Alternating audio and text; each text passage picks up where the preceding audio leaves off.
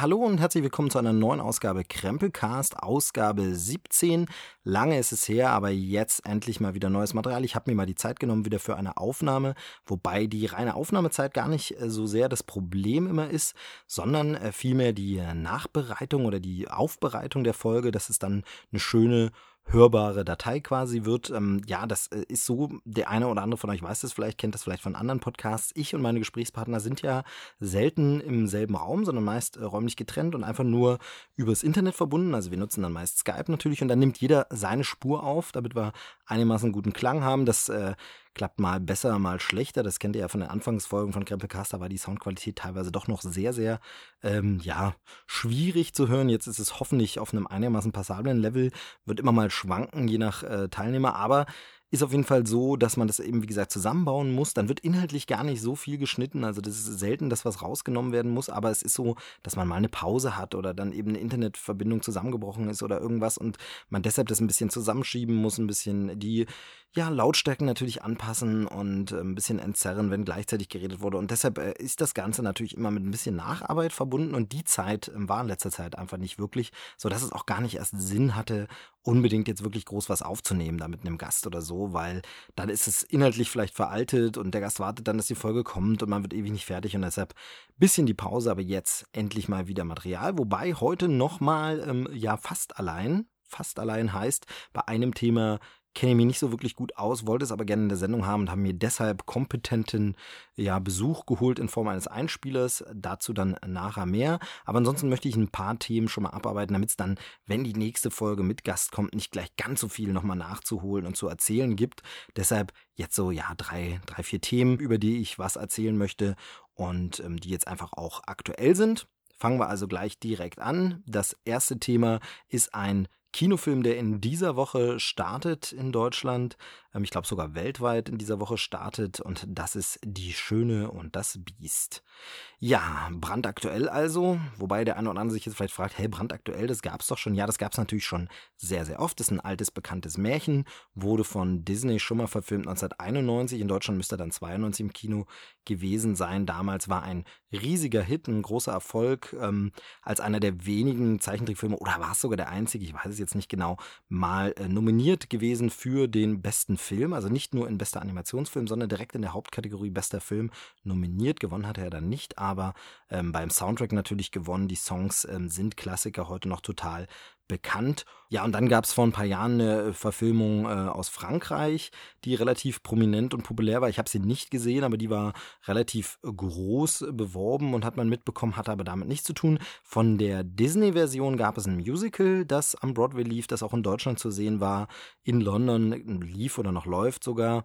Und so ist das natürlich immer bekannt geblieben, populär geblieben. Und ja, nur hat Disney ja vor ein paar Jahren angefangen, ähm, wirklich kontinuierlich alte Zeichentrickklassiker zu remaken und neu zu verfilmen. Also das gab es früher auch schon mal.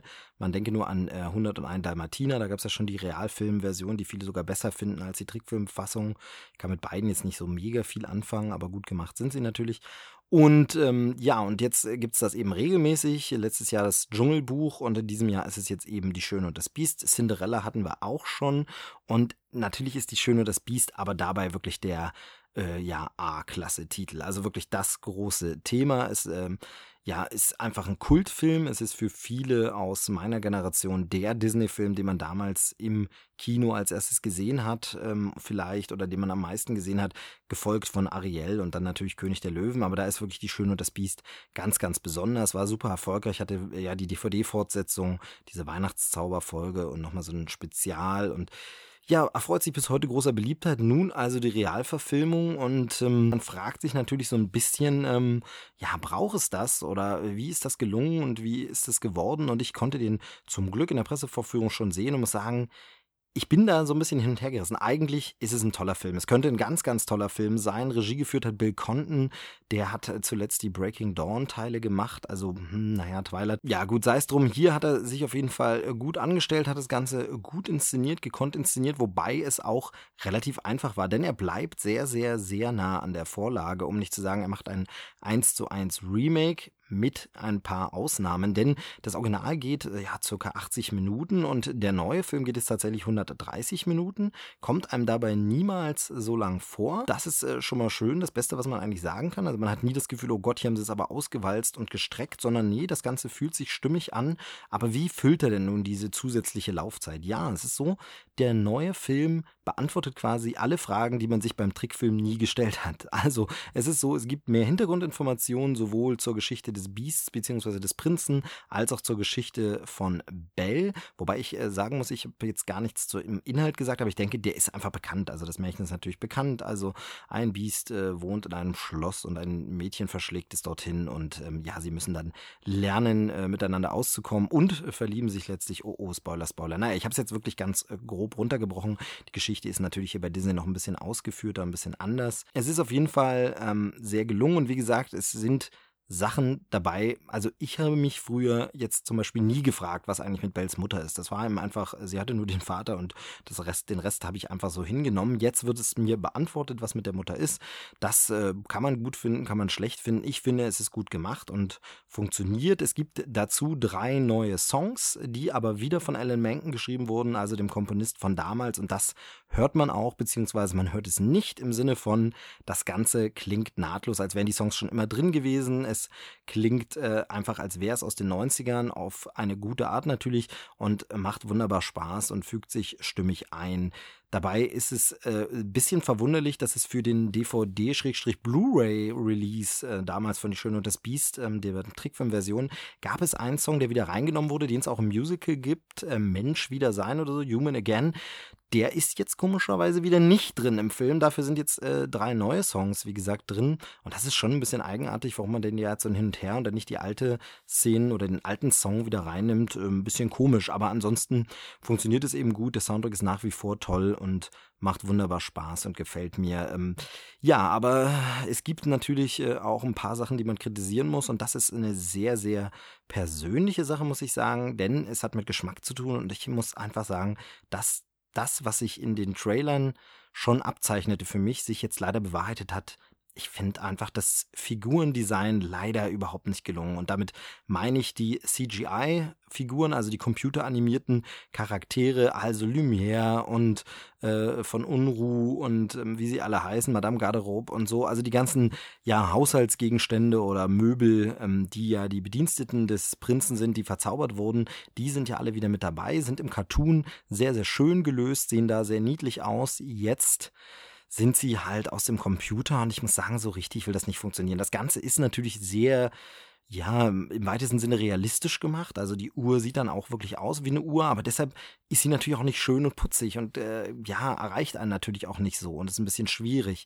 Dann gibt es äh, so Sachen wie Lumière, der sieht dann halt einfach aus wie ein Mensch mit ja Kerzenhänden. Ansonsten ist er total menschlich. Als Kerzenständer hätte ich es mir ein bisschen anders vorgestellt, beziehungsweise im Trickfilm war es ja tatsächlich so, dass sein Kopf wirklich die Kerze war. Das ist jetzt hier nicht der Fall. Finde ich alles nicht so schön, aber das ist natürlich noch ein Stück weit Geschmackssache. Schwieriger wird es dann schon und da tut es dann für mich wirklich ein bisschen weh, beim Beast. Denn das Beast ist einfach ein CGI-Beast, das für mich die ganze Zeit so aussieht, dass ähm, ich dachte, also ich saß im Kino und dachte die ganze Zeit, Moment mal, das geht doch im Jahr 2017 schon besser. Wir können das doch schon, also wir hatten gerade Rogue One, wo ein Schauspieler wiederbelebt wird und einfach echt aussieht. Wir haben vor Jahren schon Gollum gehabt, der einfach großartig aussieht oder Peter Jacksons King Kong, der einfach toll aussieht. Und dieses Biest ist jetzt echt das Beste, was man hinbekommt und das bei einer teuren Disney-Produktion, die ja wirklich, also das Budget kann ja hier nicht äh, Grund und Ursache gewesen sein, dass man da ein bisschen sparen musste oder was. Aber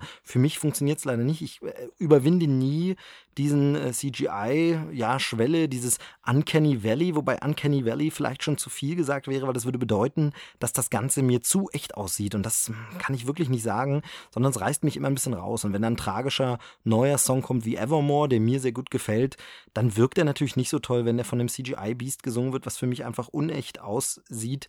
Zumal die menschliche Besetzung sich ja sehen lassen kann und ähm, daneben eben ein Kevin Klein spielt und eine Emma Watson, die das wirklich, wirklich toll macht. Also da war ich vorher skeptisch, aber die hat mich jetzt überzeugt. Und daneben dann so ein CGI-Beast, auch in der großen Tanzszene, verblasst natürlich. Und das ist äh, schon irgendwie schade. Also vor allem, was ich am wenigsten verstehe, ist, warum nimmt man nicht einfach eine Maske dafür? Also selbst die alte Fernsehserie mit Ron Perlman als Beast hat ja schon gezeigt, wie gut man sowas machen kann, dass das Ganze biestisch, menschlich aussieht, äh, bedrohlich, aber auch ähm, eben so, dass man sagt, man sieht die menschlichen Augen noch und sie kann sich jetzt auch wirklich in dieses Wesen verlieben. Also das funktioniert schon, aber hier hat man sich einfach gegen eine Maske entschieden. Und ich denke da zum Beispiel an Filme wie Pans Labyrinth, die einfach gezeigt haben, was Masken können und wie gut, bedrohlich und realistisch und glaubwürdig das Ganze aussehen kann. Oder generell halt äh, Guillermo del Toros Hellboy, die Welten, die da einfach geschaffen werden mit echten Masken, das ist eben schon was anderes als hier dieses blutleere CGI. Das fand ich echt ein bisschen schade und irgendwie auch nicht zeitgemäß und hat für mich den sonst vorhandenen Zauber des Films leider doch ein bisschen kaputt gemacht. Denn wie gesagt, sonst ähm,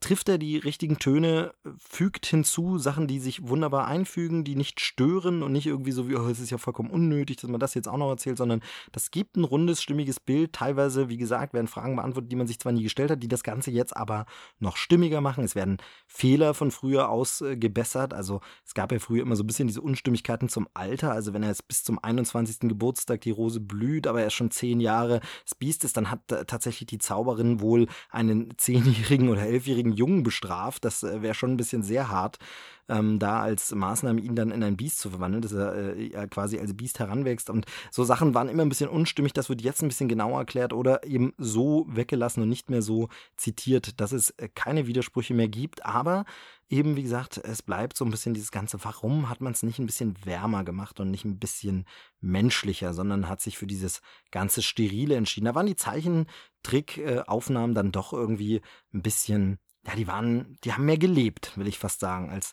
das Computermaterial. Das ist wirklich ein bisschen schade, denn ansonsten, es gibt schöne Kameraeinstellungen, die, wie gesagt, die Lieder passen auch in der Neuvertonung, sind sie sehr gut. Die Schauspieler machen ihren Job sehr, sehr gut. Hier haben wir natürlich ein Problem in der Synchro. Ich habe den Film in der englischen Fassung gesehen, aber mittlerweile natürlich ein paar Szenen, Ausschnitte auch im, äh, in der Synchronfassung gesehen. Und da ist natürlich das äh, altbekannte Musical-Synchronisationsproblem. Also wir haben hier Lieder, die altbekannt sind, das heißt, die Texte stehen. Die Texte müssen auch so bleiben. Man kann sie nicht mehr auf die Lippen anpassen und sind natürlich auch wegen des Reimes ein bisschen anders gemacht als im Englischen. Und da ist das Problem, wenn man das jetzt auf eine englisch singende Schauspielerin einfach drüber synchronisiert, dann sieht es natürlich wahnsinnig unnatürlich aus. Also viele Leute, die gern lieber den O-Ton gucken, sagen, dass das ja ihr Problem generell dabei ist bei Synchronisation. Ich finde, da macht man in Deutschland eigentlich einen sehr, sehr guten Job. Das funktioniert oft sehr, sehr gut, dass man einfach sagt, ah, da haben sie nochmal ein Wort geändert, vielleicht nicht ganz wortgetreu, aber dafür sieht es von den Lippenbewegungen so aus, dass es passt. Wunderbar, herrlich. Bei Trickfilmen hat man das Problem nicht so, da sind einfach die Mundbewegungen nicht so filigran, dass es auffällt, aber bei dem äh, Realfilm ist es natürlich immer ein bisschen schwierig und man muss da ein bisschen gucken, ja, was äh, passt dazu, welche Aussprache passt auch auf die Lippenbewegung. Und das ist natürlich bei Gesang einfach nicht möglich. Also wie gesagt, die Lieder sind bekannt, die kennt man auch aus dem Musical. Es wurden auch wenig Textzeilen eigentlich eher nur bei den Dialogen geändert. Ansonsten ist sehr viel eins zu eins genau die Texte und Ansagen, auch bei den gesprochenen Worten, wie man sie kennt, auch aus dem Musical. Also ich habe eine Musical-Aufnahme auf CD vom London Cast und da ähm, sieht man doch teilweise sind es exakt dieselben Sätze. Aber naja, das funktioniert wie gesagt im Deutschen ein bisschen schwierig.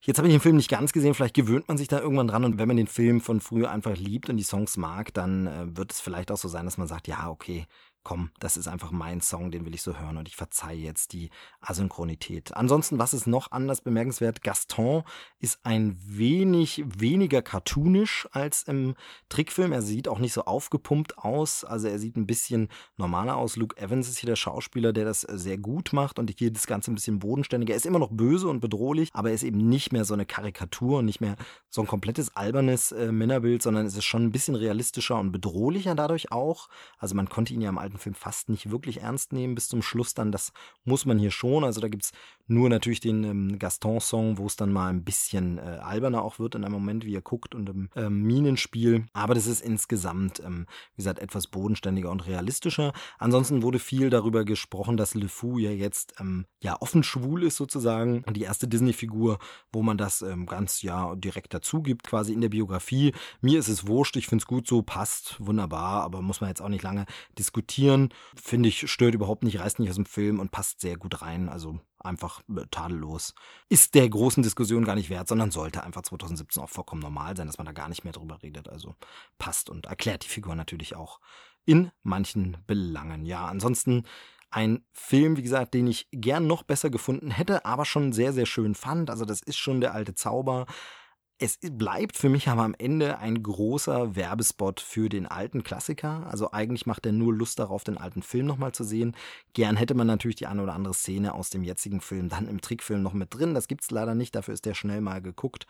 Steht ja momentan auch bei Netflix bereit, da kann man ihn nochmal angucken. Lief jetzt auch nochmal auf dem Disney Channel und ist deshalb ähm, allgegenwärtig momentan. Und äh, ja, also ich kann empfehlen, den neuen sich anzugucken, wenn man den alten mochte und wenn einen das CGI vielleicht nicht so stört. Wenn man da doch ähnlich äh, das Ganze sieht wie ich, dann sollte man vielleicht warten, bis der Film im Heimkino ist und ihn sich dann in Ruhe angucken und ansonsten bis dahin nochmal den Klassiker gucken. Aber es ist auf jeden Fall ein guter Film.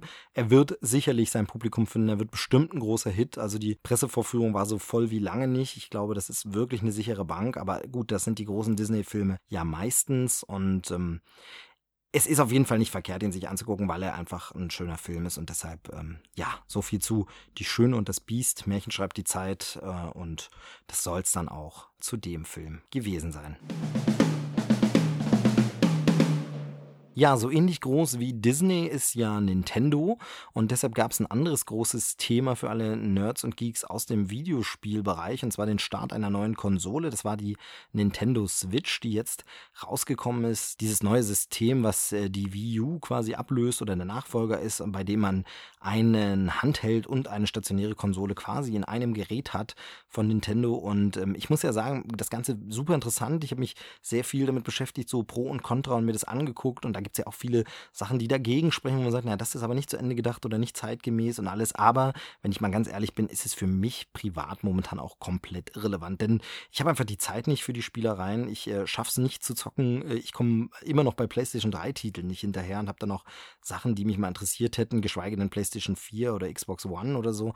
Also da gar keine Zeit und jetzt eine neue Nintendo-Konsole, ja, da ist natürlich ein Casual-Ansatz eher gegeben, dass man sagt, man spielt mal zwischendurch, aber da tut es auch die Wii U noch noch und deshalb ist es natürlich für mich jetzt erstmal in weiter Ferne. Aber das äh, soll ja nicht so schlecht sein, denn ich äh, kenne ja jede Menge Zocker und Gamer, die wirklich mir dann berichten können, wie das Ganze ist, bei denen man vielleicht auch mal über die Schulter gucken kann und bei denen man mal mitspielen kann und vor allem, die man fragen kann nach ihrer Einschätzung und Meinung. Das ist jetzt eine ganze Weile draußen, die Konsole, ein paar Wochen und auch der große Starttitel Zelda Breath of the Wild heißt er, glaube ich, ist jetzt mit dabei und äh, ist draußen und ähm, man konnte da schon ein paar Stunden sich drin äh, verlieren. Und deshalb habe ich meinen äh, Podcast-Kumpel aus dem äh, Trailer-Schnack, den lieben Chris Faultier, den habe ich einfach mal gefragt, ob er nicht ein bisschen seine Eindrücke schildern kann, damit hier die Hörer vom Krempelcast auch mal mitbekommen, wie das sich so spielt auf der neuen Nintendo-Konsole und ob dieser Zelda-Titel sich lohnt. Ich habe ja bisher noch kein Zelda-Spiel wirklich gespielt, nur mal so reingeschaut und habe jetzt diese NES Classic und will da mal gucken, den alten Teil, aber auch das natürlich alles eine Zeitfrage. Aber dieser neue Teil sieht schon sehr, sehr schön aus und würde mich schon reizen, aber ähm, wahrscheinlich gucke ich es dann eher als Let's Play oder irgendwo als Besucher.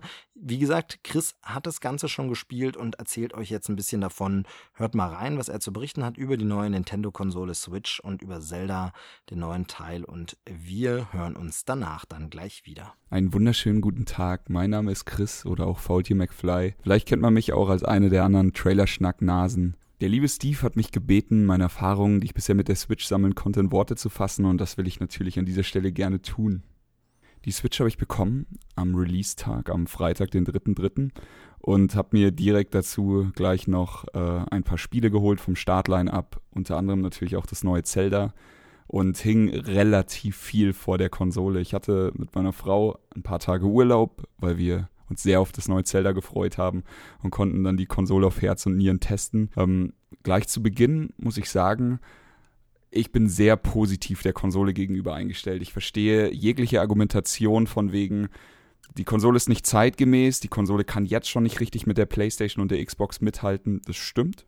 Das muss jeder wissen. Der, jeder informiert sich ja drüber, bevor er sich so eine Konsole kauft. Aber für mich ist es nicht so negativ wie vielleicht für andere Leute. Für mich ist es einfach eine wundervoll zweckmäßige Konsole, die gleich mehrere Zwecke für mich erfüllt, die mich sehr glücklich machen.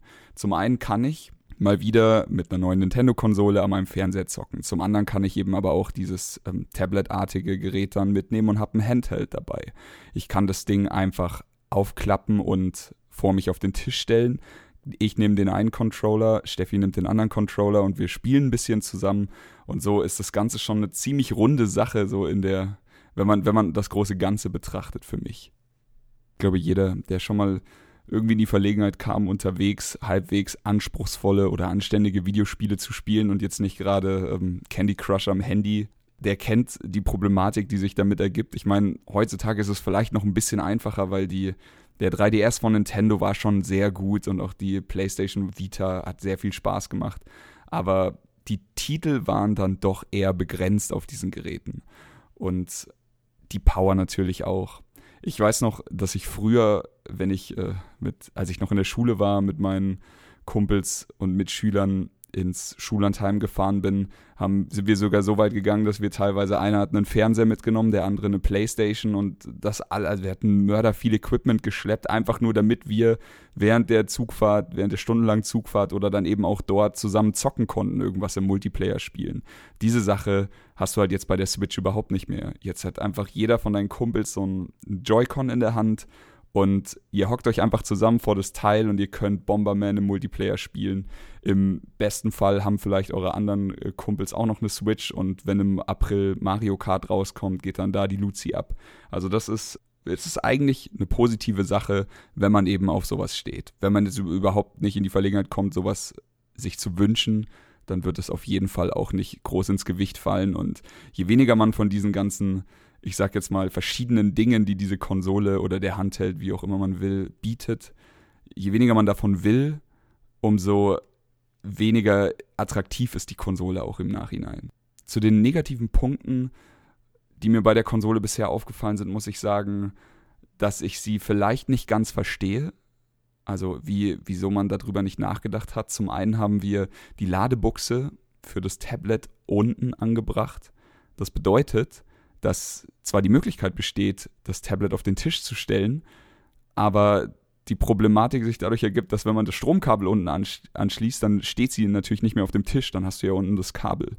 Es gibt natürlich jetzt von, ähm, ich weiß nicht, ob von Nintendo oder von Drittanbietern Halterungen dafür, die es dann eben ermöglichen, dass du das machst, aber das ist natürlich nicht Sinn und Zweck der Sache. Genau dasselbe haben wir bei den zwei Joy-Con-Controllern die du an der Seite der Konsole hast im Handheld-Modus, die du dann abmachen kannst, wenn du eben zusammen mit deinem Kumpel spielen willst. Das Problem ist, dass du diese Joy-Cons nicht ohne weiteres aufladen kannst. Sie laden sich auf, wenn du sie an dem Tablet hast, aber wenn du sie abmachst, dann kannst du da nicht direkt Batterien reinlegen, wie es vielleicht bei einem PlayStation oder Xbox Controller ist. Du kannst sie auch nicht einfach so an Stromquelle anschließen. Es gibt jetzt einen, der wird bei der Switch mitgeliefert, eine Halterung, dass du quasi links und rechts die beiden Joy-Cons an der Plastikhalterung machst und so eine Art provisorischen Controller hast. Der liegt auch ganz gut in der Hand. Aber der mitgelieferte Controller hat auch keine Ladebuchse. Und das äh, prangere ich an. Es gibt eine Version, die kann man sich wieder separat dazu kaufen, aber das hat natürlich auch so einen faden Beigeschmack. Ansonsten muss ich aber sagen, bin ich äh, bisher sehr glücklich mit dem Teil. Bei mir funktioniert alles top. Zelda macht sehr viel Spaß und ähm, zu den anderen Spielen kann ich noch nicht so viel sagen, da ich natürlich sehr viel Zeit bisher in Zelda verbracht habe und mich das Spiel komplett einnimmt. Ähm, eines sei noch gesagt für die Ingame-Geschichten. Die Grafik sieht wunderschön aus. Also ich würde mir gar nicht wünschen, dass es irgendwie großartig fotorealistischer oder so ist. Es ist einfach wie aus einem Guss. Es ruckelt allerdings ab und an. Es ruckelt nicht oft, es ruckelt aber auch nicht sehr selten. Es ruckelt einfach manchmal. Aber es ist überhaupt nicht störend. Und ich bin eigentlich schon ein ziemlicher Framerate-Nazi, wenn es um sowas geht. Also ich wähle bei der PlayStation Pro auf jeden Fall immer den 60 Frames-Modus, bevor ich irgendwie die 4K-Version der Grafik dann anschaue. So, jetzt schaue ich nochmal kurz auf die Uhr. Sehr gut, Chris. Fünf Minuten jetzt schon überschritten und du hast noch nicht mal über Zelda geredet. Das hast du echt gut gemacht. Trotzdem muss ich das jetzt noch kurz tun. Ich finde, Zelda ist ein absolutes Meisterwerk geworden. Breath of the Wild hat das hingekriegt, was bei den letzten Titeln der Reihe für mich überhaupt nicht mehr funktioniert hat, nämlich Neuerungen reinbringen und mich absolut damit abholen und bei der Stange zu halten. Ocarina of Time war ein absolutes Meisterwerk. A Link to the Past hat damals einfach meine Videospielkindheit mitdefiniert. Und nach Ocarina of Time kam nicht mehr so viel Neues für mich ich habe die ganzen anderen Spiele gespielt, sie haben mir sehr viel Freude bereitet, aber es war nicht mehr dieser letzte Kick, den mir die anderen Spiele davor gegeben haben. Ich habe es nicht mehr so gefühlt. Genau das ist jetzt anders. Das ähm, Breath, Breath of the Wild schafft es, mich wieder dahin zu bringen, dass es mir zeigt, wie magisch Videospiele früher waren, als ich noch unbeschwerter an die Sache rangegangen bin, vielleicht nicht noch alles zerdacht habe oder sowas. Ich habe keine Sorgen im Hinterkopf gehabt. Ich hatte einfach nur Zeit und Bock auf mich auf Videospiele einzulassen und es ist wirklich also es macht mich schon ein bisschen traurig, dass es so lange gedauert hat, dass es wieder ein Spiel geschafft hat, mich genau in diese Situation zu bringen. Natürlich hat bei mir gerade alles gepasst. Ich hatte Urlaub, meine Frau war sehr interessiert daran, saß neben mir auf der Couch, es war halt die perfekte Situation, es hat sehr viel Spaß gemacht, aber ich hatte selten mit einem Videospiel so viel Freude wie mit Breath of the Wild und ich muss sagen, dass es vielleicht auch eines, wenn nicht sogar das beste Videospiel zum heutigen Zeitpunkt ist. Das liegt einfach daran, dass es für jeden Menschen funktioniert. Es ist nicht so wie ein Dark Souls, von dem ich zwar sage, dass es vielleicht mein, mein Lieblingsgenre ist, oder nimmt man einen Malkasten, dann ist es meine Lieblingsfarbe. Aber Breath of the Wild ist einfach der ganze Malkasten. Also Breath of the Wild deckt alles ab. Ich kann das problemlos jedem Menschen, der mal einen Controller in der Hand gehabt hat und sich nicht sofort übergeben hat, empfehlen. Und das macht dieses Spiel so besonders. Es ist ein Open-World-Titel. Die offene Spielwelt funktioniert so wunderbar, dass einfach jeder sich da drin wie zu Hause fühlt. Kein Schritt, den du gehst, ist umsonst. Kein, keine Aktion, die du machst, ist belanglos. Und vielleicht ist es deswegen so besonders. Und jetzt, um im Filmjargon zu sprechen, würde ich einfach als Fazit ziehen: Breath of the Wild ist wie ein Videospiel gewordener Pixar-Film. Und damit möchte ich abschließen. Ich wünsche euch noch viel Spaß mit dem Rest des Casts. Liebe Grüße an euch und reingehauen. Ja, soweit Chris zur Switch und zu Zelda und zu Nintendo und sehr, sehr interessant und sehr, sehr cool. Vielen Dank nochmal für diesen Einspieler und äh, wer noch mehr von Chris hören will, der hört ihn auch bei den Höhlenurlaubern. Das ist auch ein Podcast, äh, beziehungsweise die machen auch verschiedene Formate im Podcast-Bereich und ansonsten eben bei Trailer Schnack sind wir auch gern mal zusammen zu hören und besprechen da Filmtrailer. Aber das findet ihr alles und kennt ihr alles und wisst ihr alles wo das steht. Von daher dazu gar nicht. Also danke nochmal, Chris. Das wäre es also zu Konsolen. Ja, wie gesagt, für mich wahrscheinlich jetzt nichts, was in nächster Zeit irgendwie wirklich wichtig wird, denn für Mario Kart tut's dann die Wii U tatsächlich immer noch. Oder Mario Maker oder was man da so braucht, was es bei Nintendo exklusiv gibt. Als äh, drittes Thema möchte ich jetzt mal wieder über Musik sprechen. Das habe ich jetzt auch schon lange nicht mehr so wirklich ausführlich gemacht. Und äh, da ist ein Album in diesem Monat erschienen, auf das ich mich sehr, sehr gefreut habe. Und das ist die neue Platte von Ed Sheeran namens Divide. Jetzt weiß man endlich, wie sie heißt. Denn Ed Sheeran hat ja so eine alberne Angewohnheit, so ein bisschen. Also das erste Album von ihm hieß Plus, also war wirklich so ein Pluszeichen, also Plus oder Plus oder äh, Addition oder wie auch immer man es nennen möchte. Aber wie gesagt, einfach als Plus geschrieben. Das zweite war dann ein X, konnte man also X nennen oder Multiply oder Mal oder wie auch immer. Und das neue Album heißt jetzt Divide es ist wieder dieses Zeichen für geteilt durch, aber diesmal steht tatsächlich auf der CD äh, beziehungsweise auf der Hülle auch noch das Wort Divide drauf. Man weiß also, wie man es sprechen soll und muss jetzt nicht irgendwie Punkt Strich Punkt sagen oder so oder geteilt durch oder jedenfalls äh, Divide heißt das neue Album. Ich habe mit Spannung drauf gewartet und jetzt ist es endlich da. Es gab ja vorab äh, zwei Songs, zwei Singles, die er rausgebracht hat gleichzeitig. Ja, das ist, wurde dann so ein bisschen so, wow, cool, was für eine Aktion und so. Finde ich heutzutage natürlich nicht mehr so spektakulär, weil ja, es kauft ja sowieso kaum noch jemand Singles und Maxi-CDs, sondern man kauft einfach entweder die MP3 oder dann eben das Album oder bestellt das Album vor oder man hört es erstmal auf Spotify und dann ist natürlich zwei Singles draußen zu haben jetzt nicht mehr so eine krasse Entscheidung. Trotzdem ganz witzig, dass es eben zwei Songs vorab schon zu hören gab ähm, und er dann tatsächlich ja auch die äh, Verkaufscharts Platz 1 und 2 gleichzeitig bestimmt hat. Die beiden Songs waren Shape of You und Castle on the Hill. Der beliebtere, wenn man nach den Verkäufen geht und auch nach so Radioumfragen und allem war Shape of You, muss ich ganz ehrlich sagen, ist der einzige Song jetzt, das kann ich schon mal vorwegnehmen, den ich auf dem Album tatsächlich momentan immer wegskippe. Nicht, weil er schlecht wäre, er ist gut geschrieben, er ist echt okay, aber es ist also ein Lied, das ich wirklich nach fünfmal hören über habe. Das ist so Reggaeton, das ist so ein Dingel und Gedöngel, wie es auch momentan von Sia kommt. Und das ist einfach was, ja, das hat man schnell über. Das ist ein Standard-Pop-Song. Wie gesagt, die Masse mochte den mehr als den anderen, aber es ist so, ja, es geht auch wieder einfach nur um äh, Liebe und äh, ja, äh, Liebe machen, sage ich mal im weitesten Sinne. Das ist okay, darf man machen und kann man auch, wenn es gut umgesetzt ist, gern mal hören. Mir ist es ein bisschen zu wenig. Da fand ich sehr, sehr viel schöner Castle on the Hill, den zweiten Song, den er da vorab veröffentlicht hat. Das ist nämlich einfach musikalisch sehr viel ansprechender, finde ich. So ein treibender, schöner Pop-Rock-Song.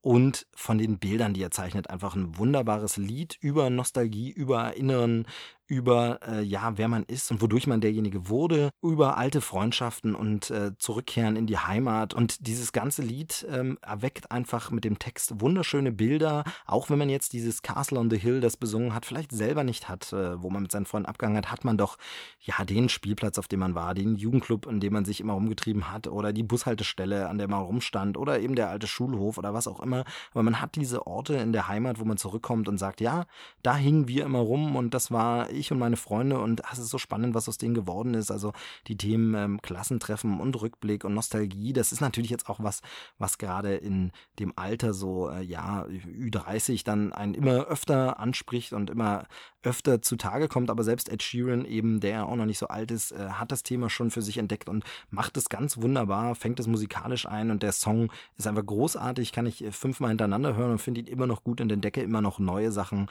Das heißt also, die Erwartungen für das Album waren bei mir natürlich sehr, sehr hoch gesetzt. Ähm, zumal ich also als allererstes Album von ihm kannte ich wirklich das äh, X-Album oder Multiply oder wie auch immer man es nennen will.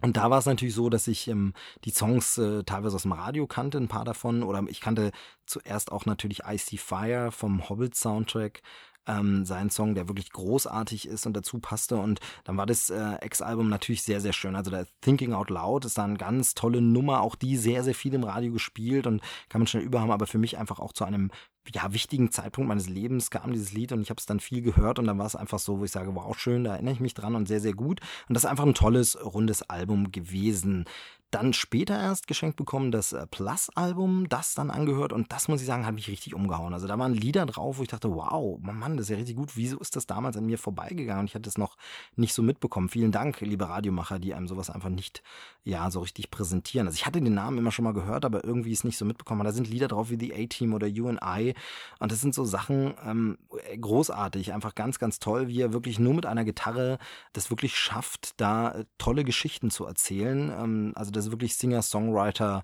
Tradition im besten Sinne umgesetzt und äh, dabei sehr sympathischer Typ. Ähm, auch ähm, live, glaube ich, sehr, sehr spektakulär. Also ich kenne äh, den Live-Mitschnitt dieses Konzert, das ist, lief auch schon im Fernsehen, wurde auch in Kinos gezeigt. Ähm, Jumpers for Goalposts heißt das Ganze. Tolles äh, Konzert aus England, ähm, wo er wirklich ganz allein auf der Bühne steht und mit Gitarre aber so viel Stimmung sagt, okay, einmal kommt dann einfach nochmal Elton John dazu, kann man schon mal bringen. Ähm, aber auf jeden Fall die Massen mitreißt und begeistert, sehr, sehr gut. Ich wäre auch super gern jetzt in Deutschland zur Tour Tour gegangen, aber äh, Pustekuchen, nach 15 Minuten Tickets alles ausverkauft, Server überlastet, keine Chance und es gibt nur noch die bösartigen Reseller-Schweine, die dann wirklich irgendwie für 400 Euro die Tickets verkloppen und man hat keine Chance. Verstehe nicht, warum es da keine Zusatzkonzerte gibt. Vielleicht kommt ja noch irgendwas in der Art, aber keine Chance für die Auftritte da irgendwelche Karten zu bekommen. Ich kenne auch niemand, dem es äh, tatsächlich gelungen ist. Also weiß nicht, wer da jetzt hingeht. Wahrscheinlich gehen nur drei Reseller hin. Äh, weiß ich nicht. Naja, jetzt jedenfalls das neue Album und äh, mit Spannung gehört. Es kam dann noch ein dritter Song kurz vor Veröffentlichung des Albums raus. Ähm, How Would You Feel heißt der Song und ist dann so eine langsame Ballade, die er eher an äh, Thinking Out Loud erinnert. Und auch der war souverän, hat mich jetzt noch nicht so wirklich mega gleich mitgerissen, aber war so, ja, ist echt gut, sehr gut, kann man sich schön auf einer Hochzeit auch als äh, Hochzeitswalzer vorstellen, schöne Nummer, sehr, sehr gut. Und ja, und dann kam das Album. Und ich muss sagen, es ist ein Album, bei dem ich jetzt beim ersten Durchhören nicht sofort umgehauen war und man wirklich sagt, äh,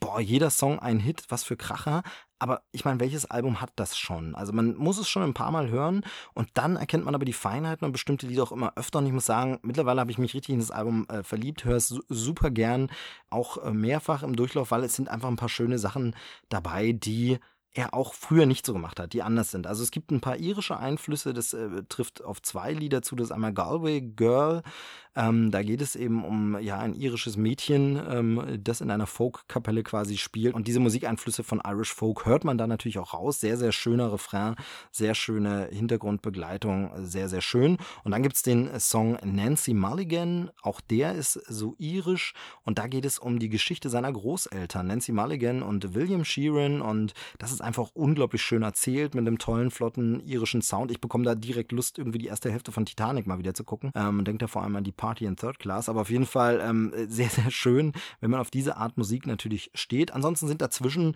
ein paar Songs, wo man sagt, okay, das ist jetzt vielleicht wieder so eine gleiche Ballade, wie es die schon mal gab und so. Aber es gibt doch ein paar ähm, Highlight-Songs und richtig äh, gut geschriebene Titel. Von daher von mir unbedingt eine Empfehlung, sich das Ganze mal anzuhören. Es ist anders als bisher. Also auch so, so Songs wie Barcelona oder äh, Bibia Beyeye oder so, das äh, kann, lässt sich ein bisschen schwierig aussprechen.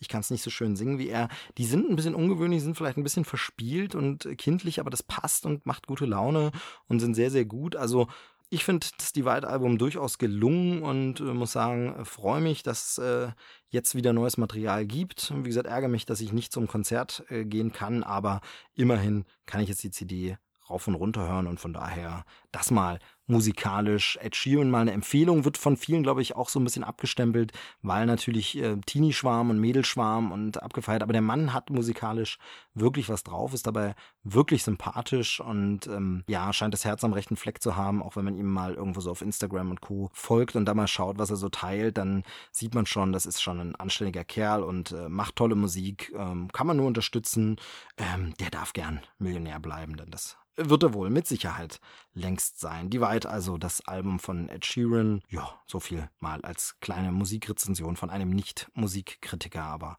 äh, quasi eine Neuerung, die ich unbedingt mal loswerden wollte. Ja, und dann gibt es noch ein paar Themen, die möchte ich jetzt gar nicht so riesig auspacken, weil da auch schon viel drüber gesprochen wurde, aber die möchte ich zumindest doch erwähnen oder möchte kurz meinen Senf dann wenigstens auch noch mit auf den Teller tun. Und das erste ist ähm, Suicide Squad. Äh, den habe ich jetzt endlich gesehen oder nicht endlich oder darf man sich freuen oder nicht freuen, ich weiß es nicht. Ja, das Ding hat schon arge Probleme. Also da haben natürlich alle, die das schon besprochen haben, absolut recht. Das Ding funktioniert hinten und vorne nicht so richtig. Er hat Potenzial, es gibt ein paar visuell schöne Einfälle, es gibt ein paar schauspielerische Glanzmomente. Margot Robbie als Harley Quinn ist super ihre Figur an für sich hat in dem Film aber gar keinen Sinn. Also es ist vollkommen unlogisch, warum sie dabei ist in diesem Squad. Was das Ganze soll, weiß man nicht so richtig, versteht man nicht. Aber gut, sie sieht halt gut aus und ist chaotisch. Schon ein bisschen komisch, ein bisschen schade, ein bisschen ärgerlich. Aber viel schlimmer ist halt der Schnitt gesamt in dem Film einfach. Also da werden äh, Szenen aneinander geklatscht, wo man sich denkt, aber Moment mal, äh, wieso jetzt? Hä? Und das Ganze wirkt einfach mehr wie ein Trailer als wie ein Film. Nur dass dieser Trailer einfach nie endet. Und äh, statt dem Film losgeht, kommt einfach noch eine Trailer Trailer-Szene und noch ein Trailer-Moment. Und man hat auch das Gefühl, dass man von den äh, berüchtigten Nachdrehs, von denen man gehört hat, wirklich merkt, wo diese Szenen reingeklatscht wurden, weil urplötzlich als Fremdkörper nochmal ein so ein Sprüche-Moment drin ist, wo man sagt, aber Moment, ihr standet gerade an und das macht es wirklich schwierig. Es ist äh, kompliziert schon am Anfang, da werden Figuren eingeführt und werden nochmal eingeführt, dann werden Figuren nicht eingeführt und man kann sich seinen Teil schon denken und das ist alles sehr, sehr inkonsequent, sehr, sehr komisch. Ein Ärgernis auch die Musik, da werden dann so Pop-Songs ähnlich wie im Trailer einfach drunter gelegt, wo man denkt, ja, okay, könnte jetzt gut passen, aber sie passen inhaltlich gar nicht wirklich dazu. Sie sind nicht gut zu den Bildern geschnitten, sondern einfach Hauptsache, man hat eine eingängige Kultnummer irgendwie verwurstet und eingebaut und ja, dabei ist der Film dann eben einfach nicht locker und äh, selbstironisch genug, was er gern wäre, aber eben, es eben einfach nicht rüberbringt, um hier dann zu glänzen. Man sagt, man verzeiht ihm das, sondern das ist wirklich sehr, sehr, sehr, sehr enttäuschend. Mit dem Joker in der Jared Leto-Version kann ich auch nicht so viel anfangen. Ich finde es okay, man kann ihn visuell so umsetzen, das kann man gern machen. Man möchte sich auch abheben, mal was Neues machen. Anders hat man schon gesehen, Problematischer finde ich aber einfach, wenn er dann einfach so der kleine Gangsterboss ist oder nicht der kleine, er ist schon ein großer Boss, aber dann eben wirklich in so einem äh, Nachttanzclub da so, so rumsitzt und äh, das erinnert dann eher an so ja, die, weiß ich nicht, Batman-Bösewichte aus der dritten Reihe, die dann irgendwie so der Nachtclub-Besitzer mit Drogengeschäften ist, aber nicht wirklich der Oberbösewicht von Batman. Also irgendwie würde der Joker sich zu sowas doch nicht wirklich herabgeben, sondern wäre irgendwie nach meiner Vorstellung einfach ein Freak, der für sich alleine steht. Da ist die Heath Ledger-Interpretation, und damit meine ich jetzt gar nicht das Schauspielerische, sondern eben, wie die Figur da angelegt ist, ähm, irgendwie glaubwürdiger, stimmiger, passender zu den Comics. Das hat mich auch gestört. Ja, der Plot ist auch Banane. Irgendwie alles ein bisschen komisch. Und natürlich ein äh, großes, großes Problem, und das hat man natürlich immer, wenn so eine riesige übernatürliche Bedrohung kommt, muss man sich schon immer fragen, wo sind denn jetzt einfach Batman und Wonder Woman und der Flash, die ja im Film explizit vorkommen. Also Wonder Woman ist nicht, aber wo man einfach sagt, wo sind sie denn? Die gibt's doch. Warum kommen die denn nicht zur Hilfe? Warum schicke ich einfach eine Verrückte mit dem Baseballschläger, um übernatürliche Wesen zu besiegen, die gar keine Kräfte hat? Naja. Also äh, wirklich problematisch. Es ist sicherlich nicht der schlechteste Film des Jahres und unter dem Gesichtspunkt Guilty Pleasure kann man den wahrscheinlich angucken und Spaß dran haben. Also da geht's vielleicht dem einen oder anderen so, wie es mir damals mit dem äh, Southland Tales ging, dem verunglückten Experiment vom Donnie Darko Regisseur, das auch nicht wirklich gut ist und arge Probleme hat, aber dass man wegen mancher Szene einfach sehr, sehr gern guckt, wo man sagt, die Szene ist richtig toll und macht Spaß und dieser Moment, dieser Look, diese Stimmung, das kann ich mir vorstellen, dass das hier bei einem oder anderen auch funktioniert. Vielleicht vielleicht sogar besser als bei Batman wie Superman, denn Batman wie Superman ist durchweg halt äh, schwierig, problematisch, hat gar nicht so unbedingt diesen Popkultur-Moment, den man sagt, aber der rausgenommen ist cool, sondern der ist eben aus anderen Gründen problematisch, wobei ich ja, wie gesagt, auch dem auch ein bisschen was abgewinnen kann und gar nicht sagen würde, dass der jetzt ein Totalausfall ist, wie andere das sehen, sondern der hat seine Schwierigkeiten, aber eben an anderer Stelle Suicide Squad schwierig zu vergleichen. Naja, aber das war auf jeden Fall nicht Suicide Squad, muss man nicht gesehen haben, auch wegen der Figuren nicht unbedingt und ist jetzt auch nicht so, dass unbedingt die Will Smith-Leistung äh, Oscar-verdächtig ist. Man sagt, das, wenn du das nicht gesehen hast, hast du seine beste Performance verpasst. Naja, ich freue mich trotzdem auf Wonder Woman. Und da habe ich nach wie vor große Hoffnung, dass das was wird. Äh, der kommt ja dieses Jahr noch und der könnte funktionieren. Da sieht auch der neueste Trailer wieder ganz gut aus. Also äh, von daher vielleicht kriegt DC dann noch rum. Aber natürlich blöd, sie haben dieses Universum jetzt geschaffen und ich kann nur sagen, wenn Sie sich einen Gefallen tun, dann nutzen Sie einfach die Möglichkeiten, die es mit äh, dem Flash als Figur gibt, nämlich Flashpoint und äh, werfen irgendwie alles nochmal um und sagen, okay, Reboot, wir bleiben zwar bei den Schauspielern und das alles, aber wir können sagen, die Filme sind nicht passiert oder nur als Vorgeschichte und alles nochmal neu. Wäre, glaube ich, eine clevere Lösung, aber wird es wohl nicht geben. Ich glaube, die fahren es gegen die Wand und dann wird neu gestartet, gerebootet und da sind die Helden dann stark genug, so wie Superman, dass man da auch nochmal was Neues machen kann. Wahrscheinlich. Schauen wir mal. So viel zu Suicide Squad. Ein ein anderer Film, den ich gesehen habe und der war richtig gut, aber das weiß auch jeder, das hat sich auch schon umgesprochen, ist Ex Machina oder Ex Machina oder wie auch immer man den aussprechen möchte. Der Film mit Domhnall Gleeson ähm, und äh, jetzt fällt mir ihr Name nicht ein, Vikanda äh, irgendwas. Naja, hätte man sich vorbereitet, wüsste man ihn, aber ihr könnt es ja nachschauen. Und auf jeden Fall Jason Isaacs. Also wir haben zwei ja, Star Wars Schauspieler dabei und das Ganze ist aber eher ein Kammerspiel. Spielt in einem abgeschotteten äh, Luxuswohnhaus eines Superreichen, der nämlich der Firmenboss ist eines Tech-Unternehmens. Ähm, ja, ich meine, die Ähnlichkeiten zu Google sind hier sehr, sehr äh, aufdringlich, aber auf jeden Fall geht es um die Entwicklung von künstlicher Intelligenz. Unsere Hauptfigur soll hier einen Test mit einer KI machen, um zu sehen, wie menschlich ist die KI schon und äh, das Ganze ist durchweg unheimlich bedrohlich, düster inszeniert, macht eine ganz, ganz eigenartige Stimme. Auch wenn wir die Filme eigentlich vom Thema und so gar nicht vergleichen, dann hat es mich, diese Beklommenheit, doch ein bisschen an Shining erinnert, diese düstere ja, Abgeschiedenheit, eingesperrt auf diesem Raum und dieses komische nicht zu wissen, was ist da und was geht da vor. Das erinnerte mich doch sehr an Shining, also diese düstere Stimmung kam darüber. Es werden interessante Fragen unserer Zeit äh, gestellt oder der Zukunft, also das, äh, was ich vor einer Weile, ich glaube, es war ein Trailerschnack, mal angemahnt hatte zum Thema Science Fiction von heute und von morgen und äh, Science Fiction spricht ja immer die aktuellen Fragen an. Also das ist wieder so ein Science Fiction Film, der Fragen anspricht, die wir uns heute stellen müssen mit KI. Wie wird es weitergehen? Was können Konzerne Konzerne wie Google schon leisten? Was passiert vielleicht schon im Hintergrund? Welche ja, Suchabfragen kann man benutzen für was und unsere Daten und so? Das ist aber nie langweilig gemacht und nie so äh, belehrend, sondern das Ganze ist wirklich spannend, ansprechend, emotional, packend und toll geschauspielert. Ähm, den Film gibt es, glaube ich, momentan noch bei Amazon Prime. Also ähm, wer da äh, den Zugang hat, da einfach mal im Videodienst gucken und sich den Film anschauen. Wirklich sehenswert, wirklich gut. Kleines Kammerspielchen, ähm, bedrohlich, düster. Nie unbedingt ein gute Laune-Film, aber äh, sollte man sich mal angucken. Schauspielerleistung toll. Fand ich super. Ex Machina ja, genau. Und das waren jetzt mal so ein paar Sachen im Schnelldurchlauf, damit es eben einfach mal wieder eine neue Folge Krempelcast gibt. Denn das Projekt, wie gesagt, lebt und wird auch schön weitergehen. Die nächsten Folgen sind schon wieder in Planung, sage ich irgendwie jedes Mal, aber tatsächlich ist es so. Also so mindestens eine Folge im Monat sollte es schon geben. Eigentlich wäre mir natürlich viel öfter, viel lieber. Also das Schauen wir mal, äh, wie gut das in nächster Zeit klappt. Vielen Dank euch fürs Zuhören. Hier nochmal die Bitte, hinterlasst doch äh, eine Review und eine Bewertung bei iTunes. Das wäre super. Dann wird der Podcast auch noch besser gefunden und kommt dort immer ganz gut an. Also da würde ich mich sehr, sehr freuen. Auch einfach, um mal so ein bisschen natürlich ein Feedback zu haben. Was gefällt euch, was gefällt euch nicht? Welche Folgen kommen gut an? Vielleicht kommen mir auch die Folgen, in denen ich keinen Gast habe und selber spreche, sogar viel besser an.